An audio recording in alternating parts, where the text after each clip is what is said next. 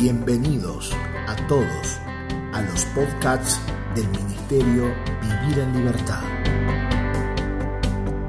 Esperamos que esta palabra pueda ser de alimento y edificación para tu vida.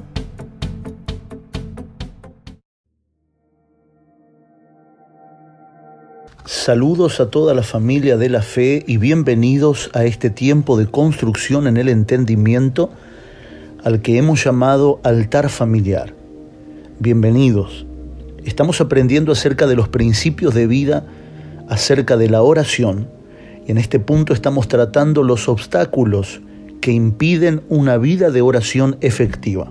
Así que sin más, y aprovechando este tiempo que nos dispensa el Señor, avancemos juntos en esta palabra. Habíamos tocado acerca de los obstáculos para una vida de oración centralizándonos en Lucas 18, donde Jesús les enseña a orar a los discípulos porque ellos lo pidieron así, y habla acerca de la palabra importunidad, que nos enseñó acerca de la insistencia, la perseverancia, cómo debe manifestarse esta persistencia y esta perseverancia en la vida de oración. Me recuerda también a Lucas capítulo número 18, verso número 1, donde dice, también les refirió Jesús una parábola sobre la necesidad de orar siempre y no desmayar, diciendo, había en una ciudad un juez que ni temía a Dios ni respetaba a hombre, y había también en aquella ciudad una viuda, la cual venía a él diciendo, hazme justicia de mi adversario. Y él no quiso por algún tiempo, pero después de esto dijo dentro de sí, aunque ni temo a Dios, ni tengo respeto a hombre, sin embargo, porque esta viuda me es molesta? Nuevamente aparece esa palabra como la palabra importunidad, ahora la palabra molesto. Sin embargo, porque esta viuda me es molesta, le haré justicia, no sea que viniendo de continuo me agote la paciencia.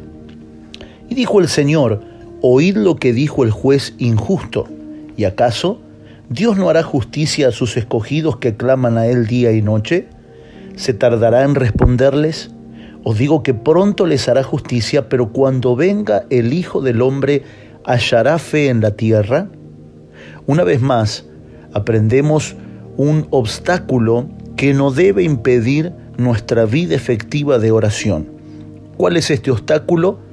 El desmayar el no ser constantes, el no ser importunos y en este caso, como hemos aprendido, molestos. Hay una importancia en que nosotros debemos tener una insistencia, una perseverancia en nuestra oración. Esto también se puede interpretar como una dedicación, ser constantes, creyendo. ¿Se imagina la fe de esta viuda? El convencimiento que esta mujer desamparada. En la historia que Jesús cuenta, una viuda en los tiempos de Jesús era alguien que había quedado no solamente sin esposo, había quedado sin amparo, no tenía quien la sustente, no tenía quien la proteja. Las mujeres en el tiempo de Jesús tenían un valor muy degradado en la sociedad, por lo tanto al quedar viuda quedaban más desprotegidas. Sin embargo, esta viuda reclamó su derecho. Yendo al juez, cada día, al punto tal que este juez, que no temía a Dios, no temía a los hombres, dijo, me está molestando, me está agotando la paciencia. Voy a hacerle justicia, aunque no tengo la intención de hacerlo, pero para sacármela de encima. Cuanto más nosotros que tenemos a nuestro Padre Celestial, que es nuestro Padre de misericordia, nuestro Padre de consolación, no nos hará justicia cuando aprendemos a pararnos en nuestros derechos y responsabilidades como hijos y orar constantemente. Por eso es que esta oración constante no puede ser hecha solo desde una vida humana. La vida humana tiene tiempos limitados. Nosotros trabajamos, comemos, tenemos responsabilidades, somos padres, empresarios, tenemos nuestros horarios ocupados, nuestra agenda en el día nos demanda tiempo. ¿Cómo podría yo llevar una vida de oración? La vida de oración en el Espíritu.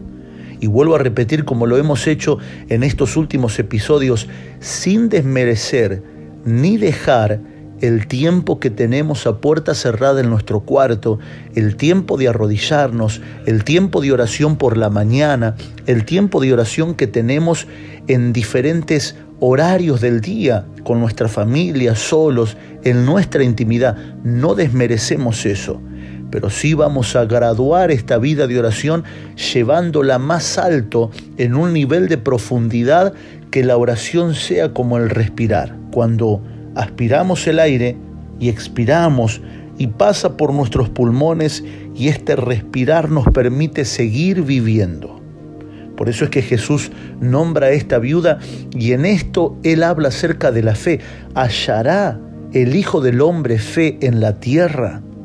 Muchas veces hemos tenido mucha fe para ir al cielo, para que se acabe el sufrimiento, para que ya no suframos más, pero Jesús habla de tener fe en la tierra, a través de la importunidad, a través de la perseverancia y la constancia, creo que podemos tener esta fe en la tierra y que la oración sea una vida constante en el Espíritu.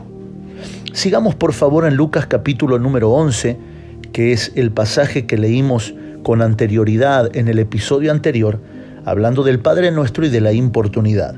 Y en el verso número 9 continuamos leyendo que Jesús continúa hablando acerca de la importancia de orar de una manera, y aquí dice, el conocido pasaje, Lucas capítulo 11, verso número 9, y yo os digo, pedid y se os dará, buscad y hallaréis, llamad y se os abrirá, porque todo aquel que pide recibe, y el que busca, halla, y al que llama, se le abrirá. ¿Qué padre de vosotros si su hijo le pide pan le dará una piedra? ¿O si pescado, en lugar de pescado le dará una serpiente? ¿O si le pide un huevo, le dará un escorpión. Pues si vosotros siendo malos sabéis dar buenas dádivas a vuestros hijos, cuanto más vuestro Padre Celestial dará el Espíritu Santo a los que se lo pidan. Vamos a abordar el pedir en la oración. Notemos que Jesús habla de pedir. Durante mucho tiempo hemos interpretado este pasaje como pedir según nuestros deseos.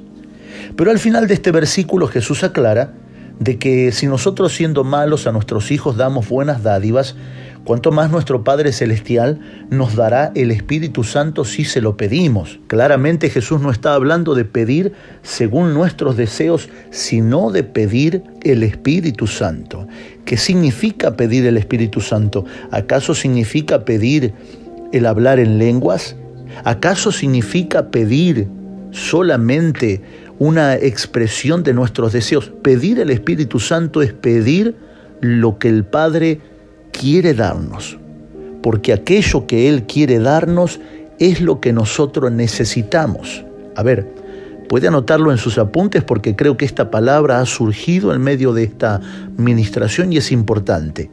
Anote, aquello que el Padre quiere darnos es lo que nosotros necesitamos aquello que el Padre quiere darnos, es lo que necesitamos. Por eso es que se pone el ejemplo en este pedir. Primeramente Jesús habla de pedir y te van a dar. Busquen y van a hallar. Llamen y se les va a abrir. Y vuelve a aseverar, el que pide recibe y el que busca halla y el que llama se le abrirá. Pero enseguida pone el ejemplo de el Padre y el Hijo. Un padre le da al hijo lo que pide siempre y cuando el hijo pida bien. Si el hijo llegara a pedir, si el hijo tiene cinco años o siete años y dice, papá, ¿me das el auto? Seguramente el padre le dará un autito de juguete para que juegue. No le dará la llave de un auto que es un vehículo que solamente alguien autorizado, pasando los 18 años de edad, puede manejar. Qué importante es saber que nuestro Padre sabe lo que necesitamos antes de que se lo pidamos. Por eso es que Jesús dice, si vosotros siendo malos sabéis dar buenas dádivas a vuestros hijos, las buenas dádivas no es le doy lo que ellos piden, no, no, le doy lo que ellos piden siempre y cuando sea lo que yo como padre evalúo que ellos necesitan. Por eso, al abordar este punto tan importante como el pedir en la oración, necesitamos aprender a pedir no según nuestros deseos, sino según lo que necesitamos. Qué importante sería hoy orar de esta manera, Padre, tú sabes lo que necesito. Yo voy a pedir, pero entiendo y acepto que tú me darás aquello que yo necesito y no solamente lo que yo deseo. Mis amados, se nos ha acortado el tiempo, pero nos encontraremos en la próxima semana en un episodio más de la construcción del entendimiento acerca de la vida de oración y de los obstáculos que nos impiden una efectividad, gracia y paz a toda la familia.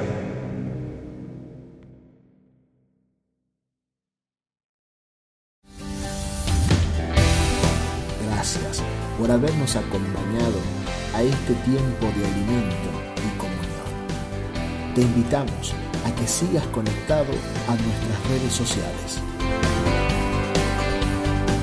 Facebook.com barra Vivir en Libertad, Instagram arroba Vivir en Libertad Ministerio o suscribirte a nuestro canal de YouTube Vivir en Libertad Ministerio. Recordá enviarnos un mensaje para recibir los audios y materiales escritos al número de WhatsApp 2325 47 0015.